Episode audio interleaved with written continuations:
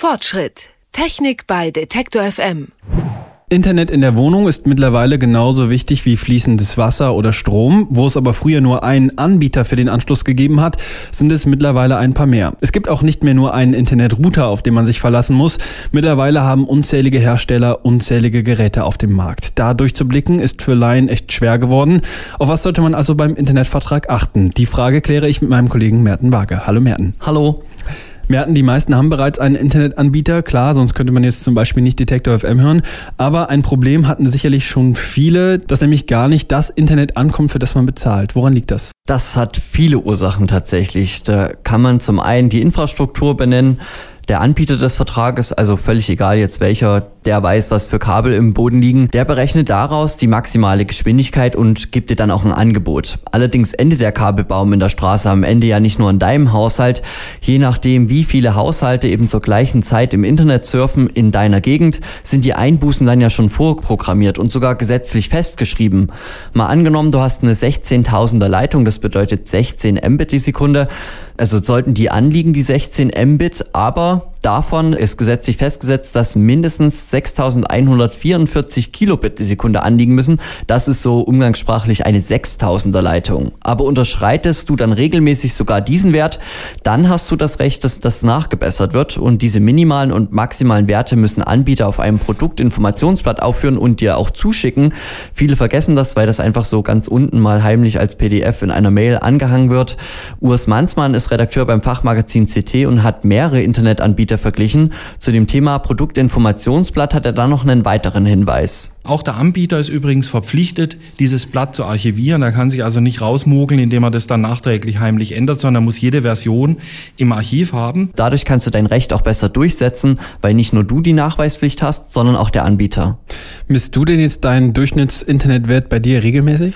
Ich mache das schon meist einmal am Tag. Für den Computer gibt's da jede Menge Programme. Auch von der Bundesnetzagentur gibt's eine direkte Website, da kann man einfach draufgehen. Das findet man auch über Suchmaschinen relativ schnell.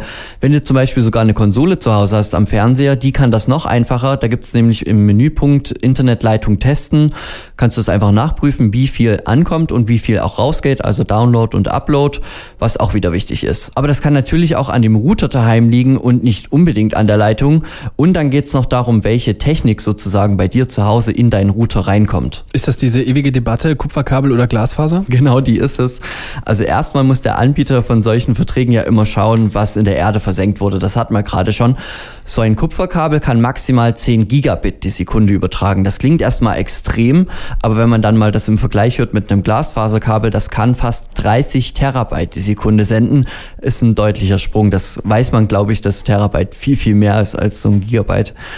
Ja, so ein Kupferkabel hat aber auch noch andere Probleme. Die sind deutlich störungsanfälliger. Da hat man wieder eben einen Einbruch in der Datenrate und solche Unterschiede können durch Vectoring kompensiert werden. Das meinte ich eben auch mit Technik, denn da kann sozusagen der Anbieter dein Kupferkabel, das wird dann meist mit VDSL-Anschlüssen verglichen, so ein Kupferkabel, ähm, kann das deutlich nach oben treiben, deutlich pushen, dass du eine größere Datenrate hast.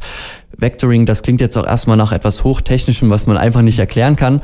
Urs Mansmann hat mir das deswegen mal ein bisschen deutlicher und auch anschaulicher erklärt. Das Problem bei solchen VDSL-Anschlüssen ist, dass auf so einem Leitungsbündel ganz viele Signale sind und diese Leitungen stören sich gegenseitig. Der Techniker sagt übersprechen dazu. Das heißt, aus jeder Leitung leckt quasi ein Signal raus auf die Nachbarleitung und stört es. Und beim Vectoring bezieht man das in die Rechnung mit ein und verändert die Signale so, dass man diese Störungen von vornherein quasi ausgleicht. Funktioniert so ähnlich wie so ein Antischall-Kopfhörer, nur dass das eben Anti-Störung fürs Leitungsbündel ist und das erhöht die Reichweite doch deutlich.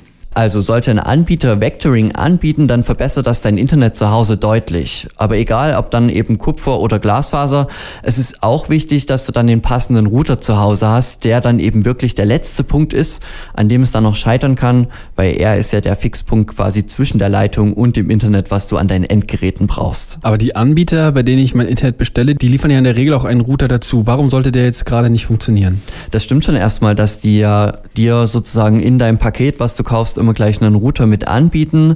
Ähm, bei einigen Anbietern muss man sogar den Router nehmen, auch wenn man den gar nicht braucht. Da ist es auch dann eine Frage, ob man den Router dann mieten oder kaufen möchte. Da gibt es nämlich auch deutliche Unterschiede bei den Verträgen, auf was man da achten muss. Das hat Urs Mansmann auch untersucht, gibt da eben Vor- und Nachteile. Ja, es ist ein ganz zweischneidiges Schwert. Wenn ich so ein Gerät kaufe und das Gerät geht kaputt, dann habe ich die Garantieansprüche gegen den äh, Hersteller oder die Gewährleistung, je nachdem wann es kaputt geht, und bekomme dann eventuell ein neues Gerät. Aber es gibt natürlich auch durchaus Möglichkeiten, dass der Hersteller gar nicht schuld dran ist. Beispielsweise, äh, wenn Blitz irgendwo einschlägt.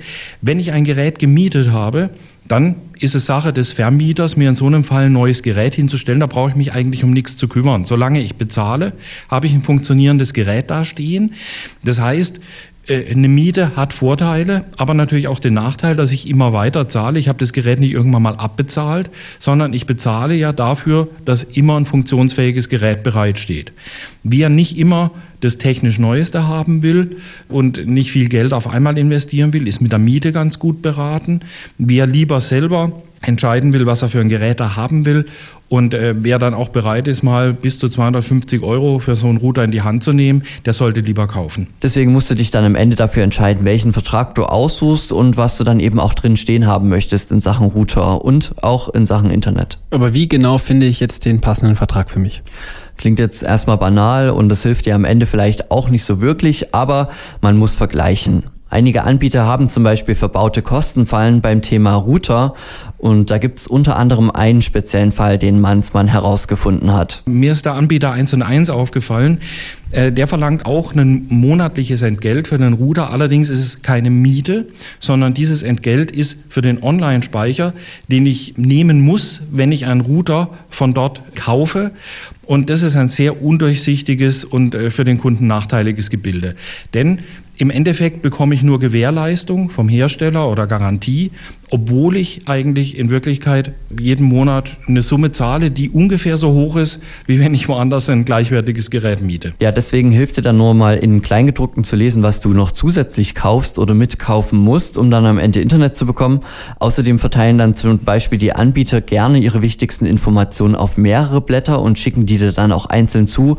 Also die extra Telefonkosten zum Beispiel, dann die Preislisten für Haupt- und Nebenleistungen, die du hast und dann nochmal extra die allgemeinen Geschäftsbedingungen. Das ist dann erstmal so eine Sache, muss man sich anschauen alles, muss sich die Seiten alle einzeln durchlesen, die werden auch schön verteilt. Das ist dann schwierig mit der Dauer. Im Idealfall sollte man dann laut Mansmann den Vertrag dann auch online abschließen, denn im Laden gibt es kein Widerrufsrecht. Und falls du dann doch in eine Kostenfalle getappt bist im ersten Moment, dann ist das online nicht so schlimm, weil da hast du das Widerrufsrecht und damit auch die Chance, den Vertrag vorab wieder zu kündigen. Das waren ein paar Tipps, auf was man bei einem neuen Internetvertrag achten sollte. Vielen Dank, Merten.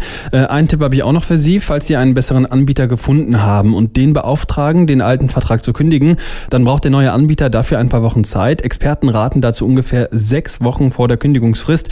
Nicht, dass Sie dann auf einmal zu Hause auf dem Trockenen sitzen. Merten Waage, vielen Dank. Gerne. Fortschritt. Technik bei Detektor FM.